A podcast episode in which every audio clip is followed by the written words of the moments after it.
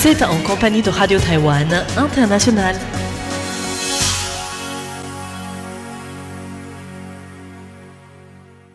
Bonjour et bienvenue en compagnie du service français de Radio Taïwan International. C'est François-Xavier Boulet au micro pour vous accueillir et vous présenter le programme de ce mercredi 19 octobre. Nous débuterons bien évidemment le programme avec le journal de l'information qui vous sera présenté aujourd'hui par Tiffen Lee. Et ensuite, vous retrouverez Valentin Floquet dans le cadre du décryptage consacré aujourd'hui au secret de TSMC pour devancer la concurrence. Ensuite, dans la partie thématique du programme de ce mercredi, à suivre La ville en pratique de Clément Tricot qui parlera de la problématique des logements sociaux à Taïwan. Et en fin de programme, c'est Ghislain Kuhn qui vous présentera La Voix des Maîtres, une émission consacrée aux arts martiaux, avec aujourd'hui la suite de son entretien avec le maître Shen Zhenta et son approche sur le style du Rongar. Voilà pour le programme de ce mercredi 19 octobre. Je vous souhaite à toutes et à tous, au nom de toute l'équipe de rédaction, une excellente écoute en notre compagnie.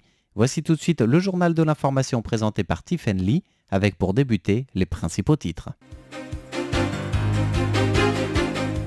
Un texte prônant les échanges parlementaires avec Taïwan voté en Suisse. Selon la défense, les anciens pilotes militaires sont sous contrôle. Inauguration du Salon Énergie Taïwan 2022. Taïwan dépasserait le Japon et la Corée du Sud en termes de PIB par habitant.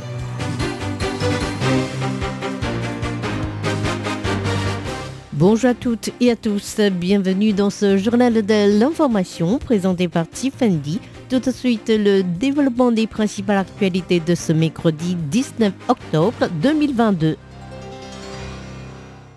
Un texte prônant des échanges parlementaires avec Taïwan voté en Suisse.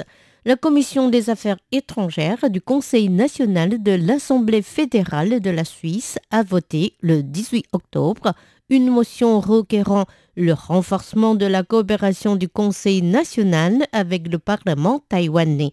Le texte a été adopté à 12 voix contre 11 avec deux abstentions. La motion sera soumise par la suite à un vote en session plénière du Conseil national cet hiver ou au printemps prochain. Une fois adopté, le texte disposera d'une force contraignante. Saisissant le bureau du Conseil national pour conduire les échanges, notamment dans les domaines économiques, culturels, technologiques, mais aussi politiques. À noter que quatre députés taïwanais avaient rencontré en mai dernier le groupe pro-Taïwan de l'Assemblée fédérale suisse, avec lequel ils avaient évoqué le renforcement des échanges parlementaires bilatéraux. Les députés suisses présents, dont le vice-président du groupe, Fabien Molina, avait soutenu l'idée de systématiser les échanges par un texte législatif. Quant au président du groupe, Marco Chiza, il a affiché son souhait de visiter Taïwan à l'instar de la visite de Nancy Pelosi, présidente de la Chambre des représentants américaine, en août dernier. Selon la défense, les anciens pilotes militaires sont sous contrôle. Les médias ont révélé, d'après une source de la défense du Royaume-Uni, un plan de Pékin visant à recruter un grand nombre d'anciens pilotes euh, militaires britanniques pour la formation de pilotes de l'armée chinoise, tentés par des salaires pouvant s'élever jusqu'à 2070 000 dollars américains par an. Une trentaine de pilotes à la retraite se seraient engagés au sein du programme. Parmi eux, certains auraient piloté les hélicoptères, les avions de chasse, tels que des Typhoon, Jacquard, Harriers ou encore Tornados. Par ailleurs, selon les médias, la Chine aurait commencé à recruter d'anciens pilotes occidentaux à travers euh, la Test Flying Academy en Afrique du Sud en 2019. Ce plan chinois inquiète la défense britannique, mais aussi ses alliés, du fait qu'il permet aux forces militaires chinoises de s'informer des tactiques de combat des pays européens. À Taipei, le ministre taïwanais de la Défense, Chiu Kuo-cheng, a été invité aujourd'hui à s'exprimer devant les médias à propos de cette information et a tenté de rassurer le public en affirmant que tous les pilotes retraités du pays étaient soumis à un système de contrôle. Inauguration du salon Énergie Taïwan 2022 le salon Énergie Taïwan 2022, co-organisé par la TAITRA, ou Association pour le développement du commerce extérieur de Taïwan, et la CEMI, Association industrielle des semi-conducteurs, a été inauguré aujourd'hui pour une période de trois jours, du 19 au 21 octobre. Le salon se concentre sur cinq aspects majeurs, l'énergie solaire, l'énergie éolienne, le stockage intelligent de l'énergie, la diversification énergétique ainsi que la neutralité carbone et la durabilité. L'événement accueille lors de cette édition 240 entreprises présentant leurs produits et services sur un millier de stands. Le président de la Taitra, James Huang, a mis l'accent sur la coopération dans son allocution d'ouverture. Tout comme dans la lutte contre le Covid, nous devons développer des nouvelles technologies pour atteindre la neutralité carbone. À travers l'association des sciences et des technologies dans différents domaines, nous pourrons trouver de nouvelles solutions. Ce salon 5 en 1 devra nous permettre de concentrer les ressources de différents secteurs et de conduire des coopérations internationales. Nous espérons ainsi créer des opportunités commerciales de manière concrète. La présidente de la République, Tsai Ing-wen, également présente à l'inauguration du salon, a quant à elle rappelé l'objectif du gouvernement d'atteindre la neutralité carbone d'ici 2050. Taïwan dépasserait le Japon et la Corée du Sud en termes de PIB par habitant.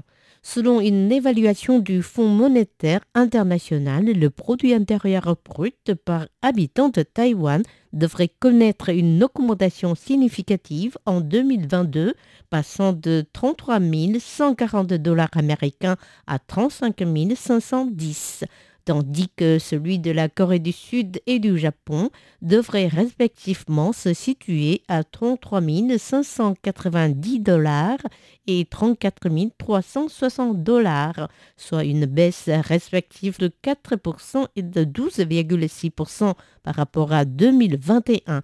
Aujourd'hui, au Parlement, le directeur général du bureau gouvernemental du budget de la comptabilité et des statistiques, Zhu Zeming a attribué cette performance économique à deux facteurs.